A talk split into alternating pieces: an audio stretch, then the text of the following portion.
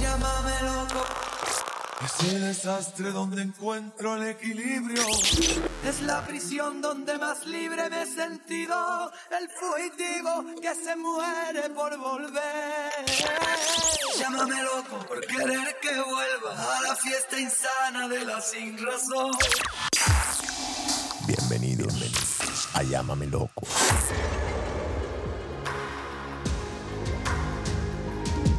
¿Cómo estás? Como le dijo el compadre Pogba a cuadrado, estamos melos, papi, melos. Bueno, el tema de hoy, los cachos, los cuernos, infidelidad, llámelo como usted quiera, depende de su país. Un temita Chévere. picosito. Ay, ay, ay. Vamos a decir que es picosito, pero antes, algo un poco más serio. Quería contarte. Cuando mi papá fallece, 2014, nosotros nos, nos vamos sin hablarnos. En abril, si mal no recuerdo, mi papá tiene un ataque del corazón. Y yo viajo, estoy con él, tenemos una conversación, a mí no me gustan unas cosas que él me dice y nos distanciamos. Mi papá fallece, ninguno de los dos hace ningún intento en ese, en ese periodo. Mi papá fallece en agosto, o sea que tuvimos algunos meses como para Limar acercarnos. Sí, pero no, no, no hicimos ningún, ningún intento de acercarnos. Esto fue después, posteriormente, un trabajo que hice con, con la psicoterapeuta, eh, porque bueno, obviamente te puedes imaginar lo que, lo que uno comienza a pensar y culpas y un montón de cosas. Yo la verdad que eh, estoy ya muy en paz con ese cuento. Pero después de que fallece mi papá, ah, pasan ciertas cosas en la familia y yo tomo distancia de mi hermana. Hoy en día mi hermana está enferma, no sé cuánto nos va a durar, pero en algún momento, hace algunos meses, yo dije, no joda, yo tengo que estar bien con mi hermana, yo tengo que estar bien con mi familia, con mi mamá, con mis primas, con mis primos, con la gente que de verdad es tu núcleo familiar. ¿Por qué? Porque me di cuenta que uno a desconocidos, a gente que de verdad, que aparecen, aparecidos, o sea, literalmente aparecidos en tu vida, que tienen dos, tres meses, cuatro meses, tú vienes y le das mil oportunidades, sacrificas tu vida, le regalas tu tiempo, le regalas resources, como dicen por ahí, o sea, le das todo lo que tienes, todo lo que tienes, y uno es tan amplio, tan generoso con esa gente, y con la familia no. Y dije yo, no, no, esto no puede ser así, esto está mal. Entonces, Día de la Madre, la llamé y les dije a las dos, las amo, porque me nació. No, no intentando sacarme culpas ni nada de estas cuestiones. Entonces, yo les hago un llamado a la gente, esto parecerá cliché, para el perdón, para acercarse desde el perdón. Y todos tenemos ese familiar que nos joda, jode. Yo te voy a contar algo. Yo pienso que a veces las vainas no pasan por casualidad. Mi último viaje a Colombia, creo que fue en enero de este año, yo sentí exactamente lo mismo. Estuve consultando con mi, como dice un amigo mío, con mi yo con yo, y yo decía, hey, ¿sabes qué? Yo tengo cuatro hermanas, dos hermanas mayores del primer matrimonio de mi mamá con mi papá biológico, y dos hermanas menores del segundo matrimonio de mi mamá con mi papá de crianza, que es mi papá, pues yo considero que fue la persona con la que estuve casi toda mi vida. Y siempre ha habido ese roce, ese distanciamiento, cuando hay dos matrimonios de por medio y, mis dos hermanas mayores nunca estuvieron presentes en el núcleo familiar de la segunda familia, siempre estaban estudiando por fuera y eso. Y yo tomé la decisión, yo dije, ¿sabes qué? Vamos a, a propiciar con esto de la virtualidad una reunión. Yo lo conversé con mi mamá y me dijo, hijo, si eso es lo que Dios está poniendo en tu corazón, dale para adelante. Y fue un desastre. Y yo pensé en lo mismo, vamos desde el perdón. eh, yo pienso que la- el primer paso para uno, si lo hace uno con la gente de afuera, con los amigos que, que te da la vida, con los que uno considera amigos que muchas veces se equivoca. Bien sabio es el dicho que dice que los amigos te sobran dedos de la mano para contarlos y todavía sobran muchos, pues. Sí. Y a mí me fue muy mal, muy mal. Entonces, por eso yo te quería hacer ese paréntesis para ver cómo te había ido a ti. Lo que pasa es que el perdón, Jorge, no es hacia la otra persona. El perdón es tuyo. O sea, el perdón fue mío, mío, me pertenece. Lo mismo hice yo. Por, lo menos me saqué eso de encima, dije. Claro, porque es que uno corre el riesgo a veces cuando ofrece el perdón. Vamos, yo no, o sea, yo no le, yo no tengo nada que perdonarle a nadie. O sea, yo no le pedí a mi hermana que me dijera, José, ven, eh, vamos a perdonarnos. No, no, no. Yo lo hice de adentro, de mí. Y actué acorde con eso, consecuente con esto. Y, bueno, como te digo, uno hace tantas cosas por una gente, pero ¿por qué no por la familia? Y a eso es lo que voy. Ahora, todo tiene su límite. La psicoterapeuta me decía con toda la razón que tú no tienes, a ti no te tiene por qué caer bien tu papá. No es una obligación que te caiga bien tu mamá. No es una obligación que te caigan bien tus hermanos. Son seres humanos que se pueden equivocar, que pueden hacer las cosas bien, mal. Y tú también tienes el derecho de decidir si pertenecen a tu vida o no. Yo me refiero más a esas cositas que son tan estúpidas. La pelea con mi papá o la discusión con mi papá fue realmente algo del momento que yo después comprendí que podíamos haberlo resuelto hablando un poco más. Pero nada, orgullosos los dos. No, se murió mi papá. Entonces, uno tiene que buscar ese perdón. Ayer, por ejemplo, estaba yo al frente de una persona a quien quiero mucho y la veo cambiar todo, todo. Sus creencias, sus valores, sus pensamientos, sus ideas, por otra persona totalmente desconocida que apenas acaba de llegar a su vida. Y a eso me refiero. Uno hace cambios, sacrificios, un montón de cosas por gente que está de paso. O que de pronto está de paso. Quizás pueda estar toda tu vida, pero inicialmente están de paso. Son conocidos. Pero por la gente que de verdad importa, uno a veces lo piensa mucho, escatima, eh, dice no, trata de, de manera, a veces olvida, no pega una llamada. Fíjate cómo es la vida. Uno con una noviecita, con un culito, uno se comunica todos los días. Mi mamá me reclama a mí a veces, ¿tú por qué no me llamas? Y yo digo, no jodas, qué, qué hijos de putas que somos. Mm, tienes razón. Qué hijos de putas que somos. Es, es así. Entonces, nada, era algo que quería contarles. Ojalá les sirva y, y hay que intentarlo. Bueno, entremos en tema, los cachos. Y te tengo que hacer la pregunta, porque siempre comenzamos todos los temas con la pregunta. Y la pregunta es... ¿Te has metido cachos? Claro. Bastante. Bueno, eh, muy posiblemente sí. Eh, que yo sepa sí, que no lo sepa también, me imagino. Cuéntame esa vez que, que, te enteraste, esa vez que te acuerdes ahora mismo que te enteraste. ¿Y cómo? De los primeros cachos que yo me acuerdo que me hayan sacudido fue la primera novia que tuve así como largo por mucho tiempo la primera relación como formal, yo mantenía una relación a larga distancia. Mm. Eh, después uno con el tiempo y, con los años se da cuenta que en realidad era una estupidez mantener una relación así porque es muy difícil. Feliz de los cuatro. Sí.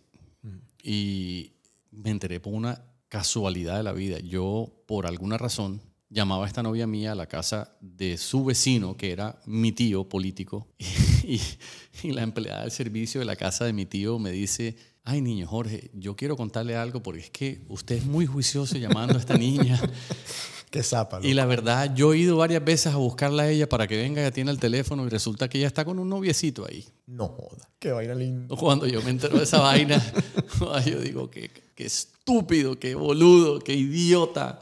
Eh, y me dolió, me dolió. Me dolió porque me dolió y me sirvió al mismo tiempo como de motivante de, de, de como de, gasolina para decir hasta aquí llegamos, o sea, esto no tiene sentido. Eh, yo creo que la liberé a ella y me liberé yo mismo de, una vaina que no iba para ninguna parte. Y la segunda vez que me enteré que, que, la vaina fue fregada, había comenzado una relación con la que hoy en día es mi esposa y todo el mundo me advertía vainas que yo no quería ver. Por, por cosas de la vida me toca irme fuera de la ciudad a trabajar un año en Puerto Rico y me dicen, un amigo, un amigo que es como yo considero como un hermano, un man que estudió conmigo en el colegio y me dice, loco, te tengo que contar algo. Y, y, es de esas vainas que, tú a veces no quieres ver las cosas, y, pero están en tu cara. Y me dice, Marica, mi hermano está en un cuento con tu novia. No, que vaya tan hermoso. Y entonces... Entonces, uno es tan, tan, tan jodido, tan mala leche. Tú sabes que va a escuchar el programa. No, obvio. Y, y pues fue una vaina que fíjate que, que, yo se los doy, así como eh, hoy estamos en el plan de, de tirar vainitas al aire y que mm. sirvan o no sirvan. Yo tomé la decisión y yo creo que fue una de las cosas más sabias que yo he hecho en mi relación con mi esposa. Eh, no somos perfectos, eh, tenemos pleitos todos los días como cualquier pareja, pero tomamos la decisión cuando nos íbamos a casar de sentarnos en una mesa y sacarnos los trapitos del sol. Todos. Todos. Todos. Yo le dije, mira, sabes que lo más saludable para el futuro de esta relación es que por muy doloroso que sea, vamos a sentarnos y vamos a sacar los trapitos al sol, pero que no se quede nada. Y obviamente ahí me tocó contar mis maldades en Puerto Rico también y, pues la vaina eh, fue un poquito dolorosa, angustiosa, incómoda, pero por lo menos quedó la tranquilidad. Ahora, ¿tú has metido cacho? Escucho que sí. Eh, claro, claro, pero... ¿Cuál fue la primera vez que metiste cacho y por qué? yo pienso que, a ver, es una forma muy cínica de decirlo, pero yo en mis noviazgos fui una persona que a pesar de que tenía una, una reputación poco deseable, yo no fui un novio de cachos. Yo fui un man de salir con mucha gente, muchas personas a la vez, pero yo era un man claro. Cuando yo me metía en una relación con alguien, yo me metía en esa relación con alguien. El único cacho que yo me acuerdo de haber metido, que me costó lágrimas de sangre, en el sentido de, lo tedioso de la situación y lo incómodo, y, y, y, era una, una persona con la que yo pensaba hacer una vida, una novia que yo tuve en la Universidad Dominicana. Eh, teníamos una relación muy chévere, un poco tediosa por, básicamente por, por, los ideales de los papás. Ella veían a su hija como la princesa que ve toda mamá y todo papá, hija mujer única de, dos hermanos más, eran tres en total. Y una noche yo salgo a una discoteca que se llama Tribeca en, New Jersey y conozco a una niña puertorriqueña que a mí me encantó. Y yo por esos días andaba con un amigo que era hermano de su mejor amiga. Y entonces yo le cuento, le digo, hey, fulano, imagínate, conocí a esta pelada, le mostré la foto y me dice, uy, hermano, qué hembra. Yo te voy a prestar el carro mío para que lo vayas a ver. Y esas vainas que tú dices, no joda, te estás metiendo en una camisa 11 varas porque vas a cambiar lo que tú sabes que es un ratico bacano por una relación chévere. Bueno, total, me dejé llevar, me fui con la pelada y me pasó algo que me, ahora me acuerdo y me da risa porque le acaba de pasar a mi hijo me voy con la pelada y tal, eh, sin darme cuenta yo, al día siguiente me levanto y me iba para clase y me dice un amigo mío, loco, tienes tremendo hickey en el cuello. No. ¿Qué vas a hacer?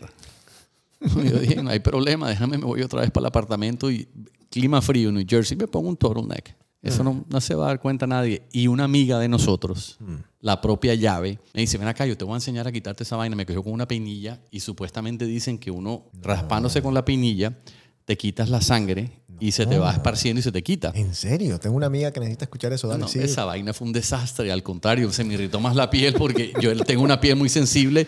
Y claro, eh, nosotros teníamos como un lounge. Yo pertenecía a un grupo de estudiantes internacionales en la universidad y siempre después de clases todo el mundo llegaba ahí, nos reuníamos, hablábamos. Y yo llego ahí sano, inocente. Yo dije, esta vaina no se me va a notar. Además, encima del turtleneck siempre, por el clima frío, tenía una chaqueta. Yo me quito mi chaqueta, tenía mi turtleneck y me dice, Karina me dice, Qué raro. Primero que todo, tú eres un man que cero friolento. Es más, yo mm. siempre te regaño porque andas siempre en un busito y ahora con chaqueta y mm. turtleneck. No, es que hoy amanecí con un frío, no sé, no sé qué me pasó. Una tos. Sí, una vaina y no me quiero enfermar.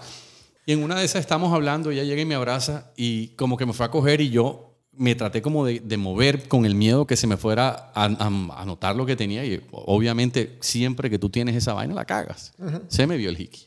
Ella no me dio ningún tipo de, o sea, no me hizo ningún comentario, no me pidió ninguna explicación, se paró y se fue y comenzó una pelea de creo que casi cinco meses. O sea, pero no, no, le, no le explicaste no nada. tuve, no me dio el chance. Porque un hiki, o sea, sí, uno asume inmediatamente que el hiki es porque otro ser humano te lo hizo. Ella no me preguntó nada. Ella lo primero que pensó, según me dijo su mejor amiga, la hermana de mi amigo, era que yo me había ido a un strip club y que me había metido con una vieja, conociéndome bien que yo no soy persona de eso, pero eso fue lo primero que ella pensó.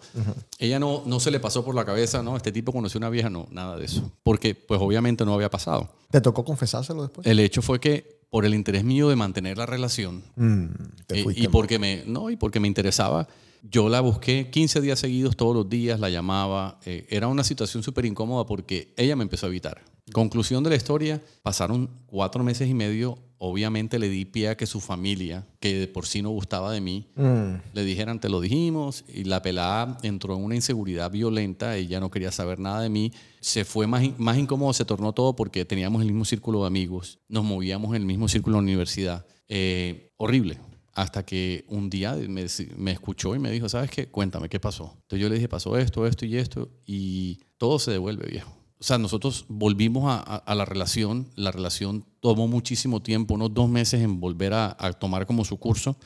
Un diciembre, ya yo planeando mi venida a Miami a vivir acá, yo le entrego un anillo de compromiso. Y le digo, hey, yo me quiero casar contigo. Ella lo tomó muy por sorpresa y ella me dijo, mira, yo no te voy a decir que no, yo te voy a recibir el anillo, pero esto lo vamos a hablar con calma. Es una decisión muy difícil cuando yo esté en Miami. ¿Quién sabe qué va a pasar estos seis meses? Tú de pronto conoces a alguien o vuelve a pasar lo que pasó. Ella siempre en la parte de atrás de su cabeza y en su corazón tuvo esa duda. Sabio es el tiempo y jodida la vida que a los tres meses exactos me llama Pedro, mi amigo. Pedrito. Y me dice Pedro, hey, cara verga. Así me, me llama y me dice, yo no joda, este man nunca me llama, no me va a llamar para nada bueno. Eh, te tengo que contar algo yo no sé si ya tú sabes. Y como Pedro era una, es de esas personas que él dice lo que piensa sin pelos en la lengua, me dijo, loco, eh, tu amigo Sao, el italiano, el buena gente, donde tú te bajabas todos los fines de semana cuando la, la universidad cerraba porque no tenías para dónde ir y ya tu hermana estaba está, sali- está saliendo con Karina. Uy. Yo en ese momento lo único que pensé fue, esto tiene que haber sido lo que sintió esta mujer cuando ella se entera de esto, pero al mismo tiempo dije, güey, puta, no, no tiene nada que ver porque lo mío fue random. Fue una vieja que yo conocí ya, o sea, como justificando la situación. El hecho fue que ninguno de los dos tuvo los pantalones de decirme nada. Las llamadas todos los días empezaron a tornarse en llamadas día de por medio y después a tornarse en que ya yo no la llamaba. Entonces ella, mira cómo es de jodida la vida. Ella sabiendo que estaba saliendo con este man, todavía me llamaba. Claro. Hasta que me dejó de llamar sin explicación alguna de un día para otro. Y yo empecé a vivir mi vida soltero aquí. Yo dije, no, esto no va para ninguna parte. O sea, eh, hasta me olvidé de- del esfuerzo que había hecho para comprar anillo y todo. Y dije, olvídate. Como a los cinco meses de yo haberme enterado, el amigo mío me llama. Sí. Pero el amigo mío fue cómodo. Él se quiso limpiar su conciencia de que había clavado a su amigo porque ya había terminado con ella. No clavó a su amigo, clavó a la novia de su amigo. Y eso fue, lo que, eso fue lo que más me dolió. Eso fue lo que más me dolió, que yo fui un santo caballero, fue mi novia y, y de respeto ante todo, pero yo asumo, pues a mí no me consta y uno tiene que ser caballero en eso, pero yo asumo que yo perdí el año ahí sin habilitar. Ah, tú no, no Nada, cero, nosotros no tuvimos na- No. nada de relaciones, nada. Uy, qué nada, mal. nada, y no me arrepiento. Peor. Nada. No, peor. Pero a mí lo que sí me dolió fue que el man, cuando me llama cinco meses después a decirme, yo le dije, loco, mira, si estás llamando a librar tu conciencia, tranquilo. Yo esto lo sé hace cinco meses. Es más, me importa cinco. Hubiese preferido, como dices tú, lo que pasa es que uno a veces, la misma vida y, y el tren de, de lo que son las emociones te van llevando a hacer estupideces. Yo le dije, hubiera preferido que cuando a ti te gustó la pelada, que yo lo supe del día uno. Entonces yo vi que él siempre la miró con otros ojos. Más sin embargo, nosotros lo teníamos claro porque, entre comillas, porque él tenía su novia, una pelada italiana, amiga de la familia del papá y todo, y esa era la novia de Sao. Eso lo teníamos claro. De hecho, él se terminó comprometiendo con ella, no sé si se casaron, que eso fue lo que él me llamó a contar. No, mira, yo finalmente, yo le dije, mira, Sal, deja eso así, aquí no ha pasado nada. Loco, no me pidas que volvamos a ser amigos porque eso no se le hace a un amigo. Y ahí murió. Yo creo que esos son los cachos que yo más me acuerdo porque fue una vaina, fue, no solamente fue el cacho, sino la traición de una persona que yo fue muy cercana a mí en la Sí, es universidad. un doble. Es una doble traición. Ahora, te voy a contar por qué la gente es infiel. Y nosotros tenemos un amigo, siempre lo nombramos, que es un geniecito, escondido, que se llama Luis Hernando.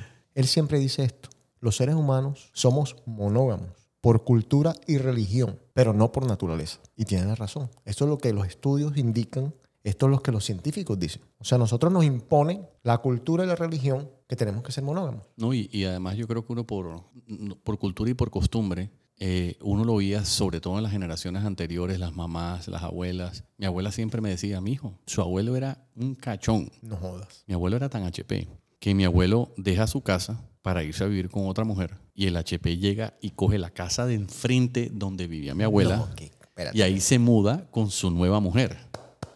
Es, es como el propio crack. Y lo peor de todo es que Ah, lo, es lo que te digo yo, que las mujeres son tan sumisas o eran en ese sentido, eran, eran, eran, tan sumisas sí. que mi abuela, la tipa lo termina dejando y mi abuelo se enferma y mi abuela se lo trae de esa casa a su casa y lo cuida en su lecho de, muerte, lecho de muerte hasta que se muere. Increíble. Y Mil historias así. Ve, ve- y, y- y- y otra cosa que a mí me llama mucho la atención es que tú oyes hasta en las novelas colombianas, oye, no, mi hijo, o, o mi hija, o la mamá diciéndole a la hija, es que es normal, los hombres tienen necesidades.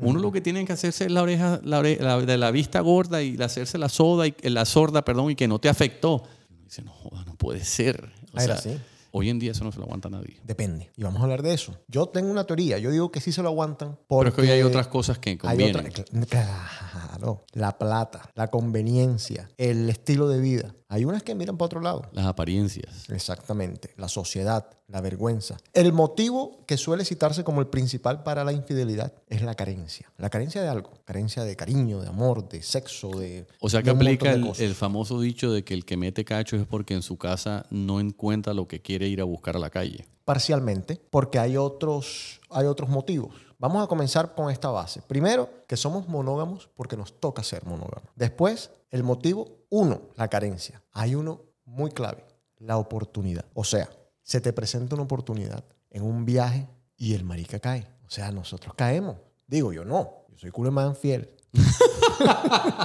A la fantasma que tienes aquí. Exacto. Pero, de verdad, eh, la oportunidad hace bastante al ladrón, ¿ya? Simple la sexo. ocasión hace el ladrón. ¿Tú crees que se mete cacho por simple sexo? Lo que pasa es que eso tiene que ver mucho con la forma de ser de uno, con los principios de uno. Si se puede llamar principios, con, con la forma... A ver, tiene que ver mu- mucho con quién eres tú como ser humano. Hay gente que le gusta el juego, hay gente que le gusta el trago, hay gente que le encanta el sexo, que es ninfomaníaca, o que tiene fantasías, o clichés, o, lo que, o fetiches, como quieras llamarlo. Y hay gente que simplemente no puede estar con una sola persona. Así es. Entonces eso te Los, lleva... los infieles seriales. Eso te lleva a estar permanentemente cagándola. Claro. Si se puede decir cagándola. Lo que pasa es que la sociedad hoy en día es tan abierta. Si le preguntas a- al común ser humano, te van a hablar de dos culturas. En, por ejemplo, en cuanto a nosotros, En paralelo, sí. eh, eh, te dicen, eh, no, lo que pasa es que en Colombia hay como, por ejemplo, guajiros que tienen cinco, seis, siete mujeres Sí. en Colombia. Y en el mundo es como los árabes, que pueden tener las mujeres que pueden mantener. Pero ahí entonces viene el siguiente punto, que es ser infiel. Porque es que tenemos que partir de la base del pacto. ¿Qué pactaste con esa pareja tuya? Es lo que te iba a preguntar. ¿Qué es lo primero que una pareja te reclama o te recrimina en el momento de que se manifiesta una infidelidad? Por eso, ¿qué es ser infiel? Porque, por ejemplo, te pregunto y te cuento. Hablar con alguien en Instagram, con un hombre, si tienes pareja, ¿es ser infiel? Mm, depende del tono. Sí, el- Depende- El, depende de la malicia que uno le ponga. Sí. ¿Tener Tinder es infidelidad? Sí o no, dependiendo. Yo he conversado con mi esposa a veces y me dice, Jorge, no saques excusas, me dice. O sea, no me vas a convencer ni me vas a hacer cambiar de opinión. Espérate, porque él- tú le, tú le propusiste tener Tinder. No. Me quiero morir aquí. No, no, no. Ah. Porque ella me dice y tiene, de pronto tiene razón, de pronto en su manera de ver, eh, para ella es correcto. Yo no me atrevo a, a- a refutarlo ni a, ni a contradecirlo. Ella me dice, tan infiel es quien mantiene una relación cibernética como quien lo hace de manera presencial. Bueno, porque ese es el pacto de ella contigo. Y tiene toda la razón. Si ustedes pactaron eso, ¿ya? Un strip club. ¿Ir a un strip club es ser infiel? Le estás preguntando a una persona que no... Yo te contesto. Para mí no. Lo que pasa es- ¿Cómo, ¿Cómo me comporto yo en un strip club? Lo veo desde dónde me comporto yo y qué es lo que yo hago en un strip club. Pero hay una cosa que es clave, José, eh, y tú me lo mencionaste ahorita. Cuando tú estás en una relación, independientemente de qué tipo sea, tú tiendes a establecer ciertos pactos claro. Donde hay cierto compromiso. Perfecto, sí. Y si la persona con la que tú estás no va con ese tipo de cosas, así como tú puedes tener otro tipo de cosas que tú dices, yo no voy con eso, Claro. no, no, no es legal jugar sucio de esa forma. Estoy Ah, de tú le estás preguntando a una persona que hoy en día no le llama la atención ir a un sitio de esos. No, no, estoy de acuerdo y yo lo respetaría. O sea, si mi pareja me dice, ¿sabes qué? No me gusta que vayas a strip clubs. Lo respetaría. Ahora, si tenemos una despedida soltero y vamos a ir todos a un strip club, voy a hablarlo. Tampoco voy a ser el man que no va a ir a la despedida de soltero de su amigo o de su mejor amigo o de quien sea, simplemente porque hay un desacuerdo entre la novia y, tú. Yo te voy a poner un ejemplo perfecto. Hace muchos años vino mi papá aquí de visita y me dijo, llévame a Miami Beach que voy a visitar a una gente, a unos amigos. X, hermano". Yo me quedé esperándole en el carro. Él me dijo, parquea, vamos a subir. Entonces yo le dije, no, papá, yo te espero en el lobby. Sale con dos amigos o tres amigos, no me acuerdo, y me dice, vamos a tal parte. Entonces yo le dije, ¿a dónde? Y me dijo, no, que estos amigos míos quieren ir a Solid Gold. Mm, ¿Qué fue lo primero que hizo Jorge? ¿Qué crees tú que fue lo primero que hizo Jorge? llamaste a tu esposo. Yo llamé a Carolina y le dije, Carolina, eh, estoy yendo a tal parte. Eso fue, ardió Troya. Pero tú, ¿por qué vas a ir allá? Yo le dije, bueno, hay dos cosas. Primero, estoy con mi papá. Segundo, yo no le voy a prestar el carro a mi papá para que se meta en un sitio de esos donde yo sé que lo más seguro es que él vaya a tomar. Y después se va a exponer a que le metan un DUI, a que se meta en problemas. Yo voy a ir. Voy, voy a lo, y confía. lo acompaño. Eh, hubo como cinco o seis mensajes a qué hora vienes, a qué hora vienes, a qué hora vienes, todo bien, a qué hora vienes. Yo me acuerdo que llegó un momento en que yo le dije a mi papá, yo no me voy a quedar más aquí. Porque obviamente los amigos de ellos, de él, perdón, ya en, la- en los tragos la vaina, hey, pero llama a la peladita. Yo, no señor, yo no vine aquí para eso. Y las mismas peladas del sitio, una me dijo, que tú eres maricón. Ujú. Uy, Entonces, agresiva. entonces yo le dije, no, simplemente que yo no vine aquí a esto. Entonces ya yo le dije a él, sabes que yo estoy incómodo, si no nos vamos a ir ya, pues toma, coge un taxi. Yo me voy ya y me, me terminé yendo a las 4 de la mañana, salí para mi Ah, casa. no, el señorón. Sí, no, Yo porque- pensaba que me ibas a decir a las 12 de la noche. No, no, porque, porque No, cuando yo salí del hotel donde estaban los amigos de mi papá, eran las 12 de la noche en ese momento. No, qué crack. O sea, yo decía, yo no puedo. Ah, bueno, y me pasó después otra vez, en Canadá también con un jefe, loco por meterse en un sitio de eso. Yo también llamé a mi esposa. ¿Por qué? Por el respeto al compromiso. Porque, me- exacto, me siento, me da más tranquilidad y eh, pienso que a veces uno lo hace por estupidez, porque si tú tienes un pacto con tu esposa o esposo y eh, hay confianza, es como que tú no tienes por qué estar diciendo cada paso que das. Tiene que haber cierta confianza, pero igual, por sí o por no, el día de mañana estás hablando o, eso fue lo que pensé yo. El jefe mío es un bocón y va a decir, no, que me fui con Jorge a tal parte. Yo no quería que se enterara por boca ajena.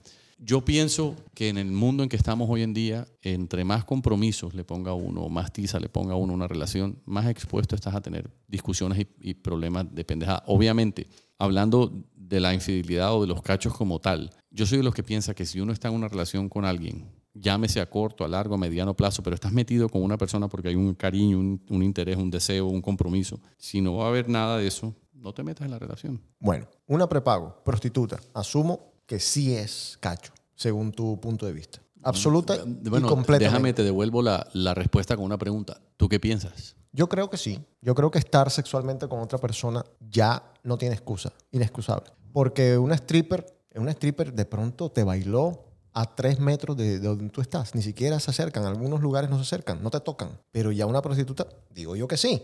Hay gente que dice que no. OnlyFans. ¿Te parece a ti, Cacho? OnlyFans. Que, que, tu, que tu novia, que tu esposa muestre un pezoncito, muestre el culo en fotos, en OnlyFans. Lo que pasa es que eso va también con los principios de cada persona. Si, si tú eres una, una persona donde tus creencias y tu manera de pensar y de ser eh, van en contra de lo que eso es, eh, obviamente no te va a parecer bien. ¿Entiendes? Eh, ahí en estos días estábamos discutiendo en el almuerzo en el trabajo y yo vi en alguna revista o en creo que fue en Instagram, que es donde yo más miro las noticias, que OnlyFans es uno de los negocios más productivos que hay hoy en día en el mundo. Correcto. Y yo le comentaba esto a mi esposa y mi esposa no es retrógrada, pero es una persona muy conservadora en, en su forma de pensar. Me dice, "Ah, qué tristeza, que uno tenga que llegar a mostrar su cuerpo y es tan cochino el mundo, me dijo así, que es la única forma de uno poder hacer plata. O sea, la mujer no tiene la capacidad de hacer otra cosa. Entonces yo le dije, en mi ignorancia, porque yo nunca he entrado a una cuenta OnlyFans ni he visto cómo es. Me dice, le digo yo, pero eso también tiene que haber para hombres, o sea, hombres que muestran para mujeres. Claro Le que dije, sí, claro que sí. entonces le dije, ¿y debe ser tan malo entonces? Y me dice, sí, pero no es lo mismo. Y le dije, ¿por qué no es lo mismo? Mm. Si es la misma vaina. O es que lo que nosotros le mostramos a las mujeres no es tan malo como que las mujeres le muestran a los hombres. No, yo estoy loco porque Osvaldo abra un nos hacemos, nos hacemos de plata, papá. No, es una cosa. Ay, ay, ay. No, pero ahora que tú estabas diciendo eso, me acuerdo de una amiga que me dijo, ¿tú crees? Porque yo la, la estuve molestando diciéndole, oye, te hicieron bajar las foticos de, no de OnlyFans, las foticos de Instagram. Joda, ¿cómo has cambiado? Una fotico que tenía como en vestido de baño y cosas así, en, en lingerie y vaina. Ujú. Y me dice, ¿tú crees que yo haría eso? Al contrario, mi novio me tiene que tomar las fotos. Si no, next. Mírala, todas las fotos abajo. Es que, ¿Cómo? es que eso es un- eh, o el, el- el pez muere por la boca o el sapo muere por la No, boca. mira, No sé. la lengua es el látigo del culo. Correcto. Yo por eso le digo a la gente, no hablen de más, porque hacen el ridículo. No, y de- y definitivamente, a ver, yo pienso que todas esas cosas, el decir si es malo o no es malo, es justificar. Una, una, eh, todos los que estamos casados, puede haber sus excepciones, yo no lo niego. Uno se casa y uno dice, bacano, ahorita vamos a explorar con, con la esposa y vamos a tener una vida sexual súper bacana y esto y lo otro. Y la misma vida te lleva a tener una vida sexual que puede no ser tan activa o, tan frecuente porque hay miles de cosas que pasan. Y la misma rutina y el, trabajo, las, las situaciones, los problemas, X, Y, Z, lo que sea. Ese es el primer puente que utiliza la mayoría de los seres humanos para terminar con una prepago o terminar con una prostituta, etcétera, etcétera. Porque uno dice, ah, no, pero es que en mi casa no me dan. No, pero espérate un tico. Vamos entonces a definir quiénes son los infieles. Mira, personas buenas y malas. No hay excepción. Tú puedes ser una persona muy buena que puedas cometer un error. Entonces los infieles no pueden ser, no son necesariamente ni buenos ni malas personas. ¿Tú crees que las personas que son o que están infelices en su relación son infieles? No todas, No necesariamente. no todas. Correcto. Porque hay gente que decide ser infeliz y renuncia a su felicidad por el que dirán, por los hijos, por eh, falta de, de autoestima, por conformismo. Así como hay el que vuelve su vida un desastre y va de cama en cama o de vieja en vieja o de man en man porque simplemente no le importa y dice, ya vale huevo, mi matrimonio está hecho mierda. Las personas con más tendencia a ser infieles son los que vienen de familias destructuradas. También en el caso de que tú hayas visto eso creciendo, mientras pues, te ibas formando, que veas a tu papá todo el tiempo metiendo cachos, comienzas a normalizarlo. Entonces, estas personas que nacen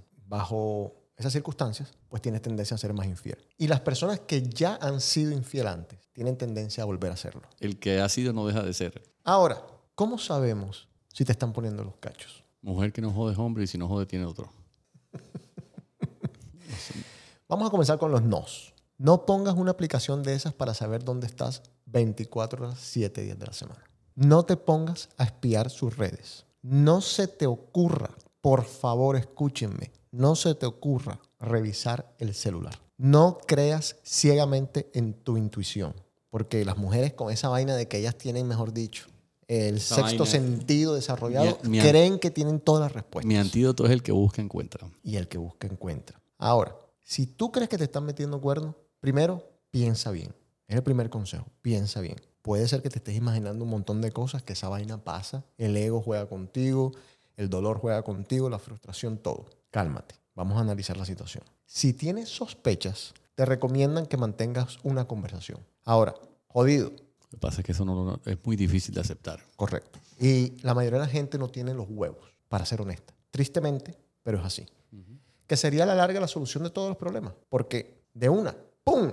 Atacamos el problema. Oye, ¿tú tienes otra mujer? Sí, sí, tengo otra mujer. Listo. Comenzamos a llorar, comenzamos la despedida si es necesario, comenzamos el duelo, comenzamos la sanación de una. Pasa que la teoría es muy fácil. Claro, pero peor han sido comprobado los eventos cuando uno no es, no es honesto. O sea, hay drama, drama, drama, drama, drama, y el drama desgasta y aburre. Y esa vaina no va para ningún Al lado. final tú terminas, a ver, cuando uno está en una situación de esas, es inevitable el dolor, es inevitable. Prolongarlo hace más extensa la situación y, Una, agon- una agonía eterna. y- y- y puede ser que hasta que al, al final de la persona simplemente decida cortar por lo sano y no... Es que al final llega al bueno, cor- cortar por lo sano, punto. Muchos se pueden sentar y decir o preguntarse de acuerdo al tema, ajá, está bien cacho, se perdonan. A eso vamos a llegar, no te aceleres. Pero te voy a dar unas claves primero, como para que comiences a desconfiar un poquito. ya te dije los nos, te dije los nos. Ahora te voy a decir, se está complicando la vaina. De pronto te está creciendo un cachito por ahí. Cambios en el comportamiento, sobre todo en el humor de la persona. De repente no te soportan. Él les da rabia estar contigo. Se vuelve más hostil y más agresivos, sin explicación alguna. Cambios en la rutina. De repente está llegando más tarde del trabajo, de lo normal. Está más ocupado que nunca. No te contesta los mensajes de texto de la misma forma que antes. O sea, a veces te los contestaban en un minuto, en 30 segundos. Ahora se toman una hora, dos horas. Bueno, se mete al baño con el celular o usa el celular a escondidas. Se queda en el carro, en el garaje, tan, tin, tan, tan. Tiene nuevos gustos.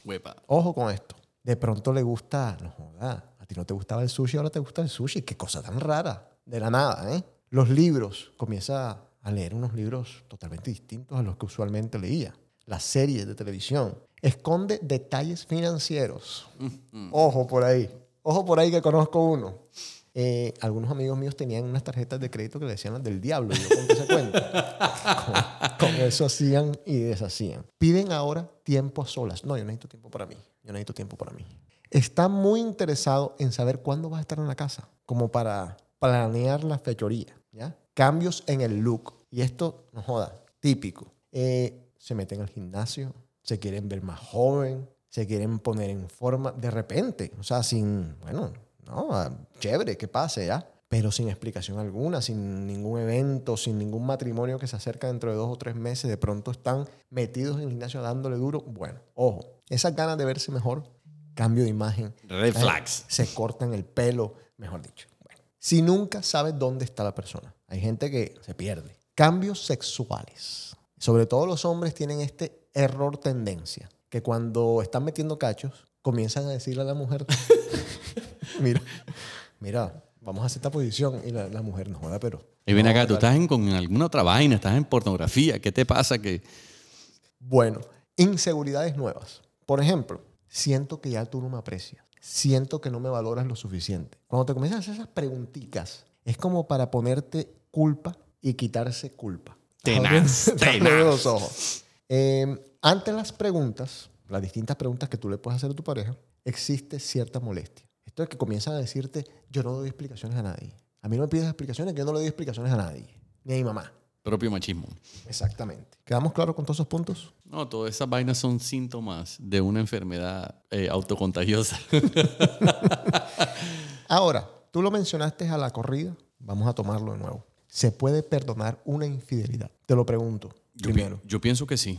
¿Se puede salvar la relación? Si hay amor, yo creo que sí. Fíjate que de alguna forma yo sabía que íbamos a llegar a relacionar lo que tú hablaste al principio con este tema. Mira, últimamente he escuchado por todos lados y en, en muchas situaciones que el que perdona y no olvida, nunca perdona. Entonces, si hay una situación de infidelidad, independientemente de la razón o el, el- el tipo de infidelidad que sea o por qué sea, dejando todo eso a un lado, y tú te sientas y lo discutes, tú tienes que, tomar la decisión en ese momento y decir, mira, si tú metiste cachos, no justificarlo. Es- En mi, en mi- a mi forma de pensar es malo por donde lo quieras mirar, pero ¿a dónde voy? Si pasó, tú lo conversas con tu pareja. ¿Se puede salvar esto? ¿Hay la intención de hacerlo? Eh, no, vamos a, no es que vamos a dejar a un lado, nunca pasó y seguimos adelante. No, vamos a discutirlo, hablarlo y tomemos la decisión. No sé si de verdad uno tenga la humildad y, la capacidad de ser sensato y decir, mira, yo también tuve parte de culpa o a lo mejor yo dejé de hacer ciertas cosas que dispararon que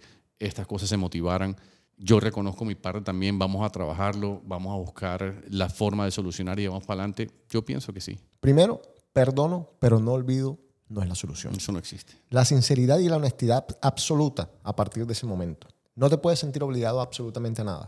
Ni por la sociedad, ni por la familia, ni por el qué dirán, ni porque los hijos. No, no. Ahora, y puede- hay una cosa que es muy importante, que yo pienso que vale la pena mencionar. Hay situaciones, y uno lo ve todos los días, donde tú puedes probablemente intentar. Tú hablaste con tu pareja, decidieron darse una oportunidad, pero hay un condimento fundamental que tiene que ser eh, paralelo a la honestidad, y es la confianza. Si tú no recuperas la confianza por esa otra persona, difícilmente vas a poder sacar a flote una No, relación. claro. Por eso tú te tienes que sentar y saber cuáles son tus capacidades al respecto. O sea, yo sí de verdad voy a poder perdonar esto.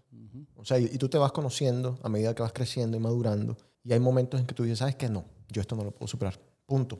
Eh, por cualquier cosa. eh, dependiendo también cómo fue el entorno, cómo se dio la situación, etcétera, etcétera. Perdonar no significa continuar con tu pareja. Puedes perdonar lo que tú quieras, pero no significa que vas a volver con esa persona.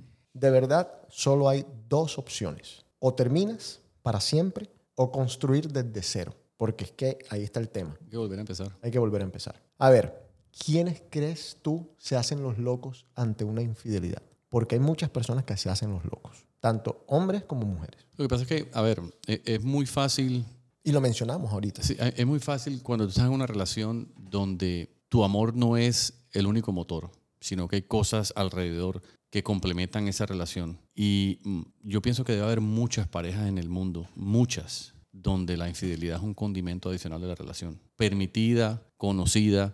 ¿Por qué? Porque hay una clase social de por medio, porque hay un estatus que mantener, por el que dirán El club. Por eh, la membresía del club, por los viajes cuatro o cinco veces al año, por la ropa que me pongo, por la cartera que me pongo, por los zapatos que me pongo, por el carro que manejo, por la casa en la que vivo Los relojes. y por, lo, por todo eso material estúpido, efímero, que hoy está y mañana no, pero que para muchos seres humanos tiene un valor supremamente alto en su forma de vida, en, en su diario vivir. Uno aprende de una forma muy equivocada a convivir con eso. Y te, en mi opinión muy personal, tarde o temprano terminas estrellándote con tu realidad. Por plata, Entonces, eh, vergüenza. Es uno de los motivos por los que la gente ignora los cachos. La misma vergüenza. El admitir. Porque pasa en muchas ocasiones que tú vienes y comienzas a salir con una persona y te comienzan a decir, hey, ojo con esa pelada, ojo con ese man, tiene mala reputación, es mujeriego, está facilita, ojo, pila, tal, tin, tan. Te meten los cachos y cómo vas donde tus amigos a decirles, joder, me acaban de meter los cachos. Claro, te van a decir lo que te dice toda la mamá que uno odia. Te lo dije, te lo dije. Entonces, vergüenza es otro condimento, otro por qué se ignoran los cachos. Más allá de lo que estamos hablando ahora, las comunidades, la plata, etcétera, etcétera, etcétera. En la Colombia de los 80 conocíamos cientos de casos de mamás, de amigas, de hermanas, de gente que cercana a nosotros, que sabía que su pareja tenía dos o tres mujeres y se lo mamaban. Sí, literalmente. Porque en esa época eh, la mujer no, no trabajaba, o sea, la mayoría de las mujeres no trabajaban, la mayoría, ojo. Y entonces, claro, o sea, ¿cómo- ¿qué voy a hacer yo si me dejo de este man? Era una relación desigual. Totalmente desigual, exactamente. Hoy en día, bueno, hasta de parte de las mujeres los cachos son mucho más normales porque pues cambió todo. No, y hay mujer que eh, el cacho de una mujer hacia un hombre, pienso yo que en gran parte se debe a que la mujer no se siente representada o se llega a dar cuenta de que el hombre con el que está es un tal por cual. Y dice, no, hombre, este man Poder. ¿Me entiendes? Yo no necesito una persona hacia mi lado y empieza a buscar en la calle otra cosa y, y simplemente dice, este es un don nadie. Y tenga también- o no tenga razón, al final del día, eh, la- la- las mujeres, gracias a Dios, yo lo veo de manera muy positiva, cada vez están en condiciones más iguales al hombre y no veo por qué no debe ser así. Y eso permite que, que pasen muchas cosas que antes no podían pasar. Antes una mujer debía callar o debía permitir ciertas cosas porque la clase social o porque la misma condición cultural así lo exigía. Correcto. Ahora, te metieron tu cachera. Eres un cachón. Eh, tienes los cuernos pintados. Mejor dicho, te lo describo de mil maneras. ¿Cómo te curas? Porque esa parte es jodida.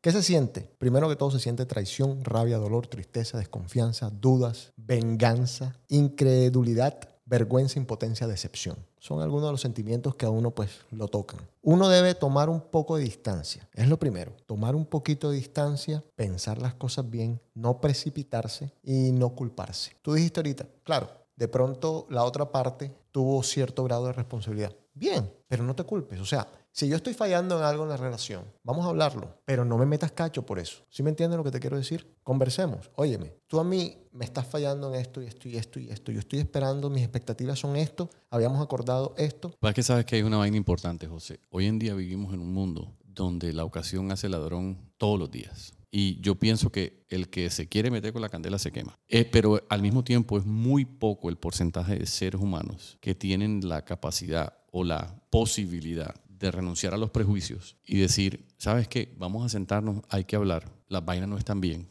Y antes de que esto termine en un desastre, vamos a o arreglamos o cortamos por lo sano. De acuerdo. La mayoría de las veces pasa totalmente al contrario. Cuando la cagada ya está hecha, el mismo remordimiento de conciencia o el mismo cariño por la otra persona, el sentarse al lado de ella a comer o enfrente de ella a comer o acostarse en la misma cama y uno dice, "Jue puta, yo no puedo seguir siendo tan HP. No, o el que te pillaron. O de pronto la persona te pilló y tú dices, no joda, pero ¿cuándo nos vamos a sentar a enfrentar esta vaina? Y pueden pasar meses, años, o puede de forma abrupta la cosa terminar y decir, ¿sabes qué? Te vas para la mierda y nunca se habló. Y ahí quedó. Poniéndolo más simple. Nadie quiere golpearse, pero nadie tiene la, la capacidad suficiente de ser humilde y decir, hey, yo no me quiero golpear, está pasando esto. Poniéndolo de alguna forma, llevándolo a programas anteriores, hey, vi este red flag y esto no me está gustando y yo prefiero que lo hablemos. No busques enemigos donde no los hay. Y esto es muy común. O sea, te metieron tu cachera y tú vas a buscar al tipo o a la tipa con la que te metieron los cachos. Que es, ¿Por la, qué que, que es la menos culpa, menos responsable de todo eso. De pronto,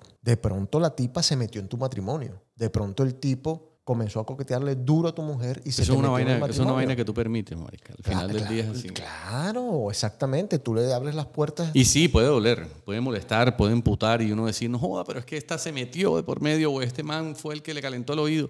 Todas esas vainas, primero pasan porque uno lo permite. Y segundo pasan porque hay algo que está funcionando mal y que abrió una puerta para que esa vaina suceda. Así es. Busca ayuda. Terapeuta, psicólogo, psiquiatra, lo que tú quieras, coach, como quieras. Busca ayuda. No te avergüences. Tienes que trabajar en tu autoestima. Porque es que los cachos te dan es ahí, en el autoestima, en el ego. O sea, te metieron los cachos, papá. Como dice, como dice el dicho, el que esté libre de pecado, que tire la primera piedra. Yo no quiero que exista hoy en día el, el ser humano que diga a mí no me ha metido cachos. A todos. Eso es falso. Los cachos existen de una forma inocente, menos inocente, más inocente, etcétera, etcétera. Tú hiciste un ejercicio con tu esposa, de la que hablan mucho los psicoterapeutas, que es el entender todo, porque uno quiere saberlo todo. Lo que tú conoces te duele, pero te sana. Lo que no conoces te duele y no te sana. Porque a veces uno dice, si tú te sientas con tu pareja, independientemente de, de la decisión que vayas a tomar o en qué situación o qué estado esté la relación, ya de por sí tú estás preparado de que sabes que lo más seguro en el 99.9% de las probabilidades no te va a gustar lo que vas a escuchar. Es un ejercicio bueno porque ahí tú vas a conocer de verdad si la persona con la que tú estás decidiendo formar una relación o una familia, eh, un, un proyecto de vida, tiene la interesa y los huevos de decir, ¿sabes qué? Voy a hacer el libro abierto y voy a decir todo. Y la mayoría de las veces, ¿qué va a pasar? Que vas a comprobar vainas que tú ya sabías, pero no te vas a enterar por primera mano, pero por lo menos vas a decir, no joda, tuvo los cojones y me los dijo. Como puede pasar que te enteres de vainas que tú no tenías ni idea y fuiste un boludo y te lo hicieron en tu cara y no te diste cuenta. Pero al fin del día, como dices tú, se llora, se sufre, se sana y se decide si se sigue adelante o no. Es absolutamente natural, y voy a repetir esto dos veces, es absolutamente natural que el afectado pida detalles. Parece que no es natural. Es más, mucha gente antes decía, no estés pidiendo detalles, no preguntes esas cosas. Sí, es absolutamente normal que se pidan detalles. Si la otra persona los quiere dar o no, ya eso es problema de cada quien. Pero el afectado pide detalles. Eso es muy común. ¿Cómo te comió? ¿Dónde se vino? Perdónenme, claro, perdónenme el francés, todos los que me están escuchando, pero es que estamos aquí hablando a calzón quitado. Esos son los tipos de detalles que uno pide. ¿Usó condón? ¿No usó condón? Vainas que son muy específicas, Y que duelen como un berraco. que duelen como un HP. Pero bueno, hey, son vainas. Es más, tú quieres que te haga algo muy cínico, yo pienso que el 99.9.9% de los seres humanos tienden a perdonar un cacho si no hay sexo de por medio. Lo ven más suave. ¿Tú crees? Yo estoy casi seguro. Eh, eh, como que tienen sus, sus Sus- estándares. sus niveles de Sí, cacho. Sí, sí, sí. O sea, la gravedad, cachón. la gravedad afecta el hecho de que haya sexual intercourse. Eh, Ahí ya tú, tú le pones un condimento diferente que la traición, el nivel de traición es mucho más jodido. Pero fíjate, eso es desde el punto de vista del hombre. La mujer no. Los hombres sí. Se comieron a tu novia, no joda, se acabó el mundo. Vale, verga. Sí.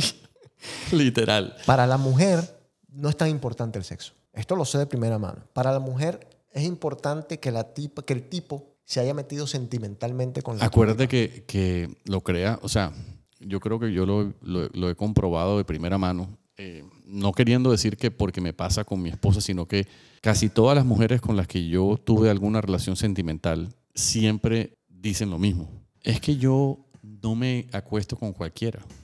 Es que para mí el sexo es un complemento. Yo, yo me acuesto contigo si yo me siento de verdad querida, si tú me das mi valor. Empiezan a patinar así y a- a- a- esquivando las mentiras Sí, de y te, y te dan una psicología barata que tú terminas creyéndotelo porque es una verdad que suena tan creíble que tú dices, pero lo que tú dices es muy cierto. La madurez de la mujer, que es mucho más amplia, el vector es mucho más grande que el del hombre, el sexo lo pone en un segundo plano. Y yo pienso, yo tengo una teoría, la mujer tiene la sartén por el mango en la mayoría de las situaciones. La mujer decide a quién se lo da y a quién no. La mujer decide con quién se acuesta, con quién no. El hombre propone y la mujer dispone. Eso es una verdad irrefutable. Y eso le da cierto poder y cierta habilidad para poder manejarlo. Nosotros somos más animales, más carnales. Y vemos el sexo como una necesidad. La mujer ve el sexo como un complemento. Finalmente, se necesita tiempo, mucho tiempo. Perdonar cachos, infidelidad, lo que sea, cuernos, no es de la noche a la mañana. Eso es intangible el tiempo que sea. Una persona puede tomarse una vida entera, o una, hay gente que no lo supera. Hay gente que no lo supera. y se sienta un día y te dice, ¿sabes qué? Mira, tienes que tener la tranquilidad de que lo hice todo, intenté todo, traté todo, lo hice a conciencia, pero simplemente no está en mí, no lo perdono y chao. Llámameloco.com. Los invito a que revisen la página. Ahí están todos los episodios. También están los links para todas las plataformas donde está el podcast. Suscríbanse, denle like, pásenle el podcast a todas sus amistades. Métanse en Patreon. Así también apoyan el show. Y yo no sé si lo has mencionado tú, José, pero sería muy bacano que las personas que nos escuchan nos digan también de qué quieren que hablemos, cuáles son los temas que les interesa. Uno sabe, eh, sobre todo porque pienso que la mayoría de las personas que escuchan este show son conocidos de nosotros, pero es importante saber de lo que queremos oír. Sí, hay una pestañita que dice contáctanos, donde pueden mandar sus comentarios. Es más, lo pueden hacer anónimamente. Entonces no tienen que comprometerse a poner nombre y nos pueden sugerir lo que quieran, nos pueden criticar, decirnos, hacer con nosotros lo que les dé la gana. Les agradezco mucho la sintonía y hasta la próxima. Chao.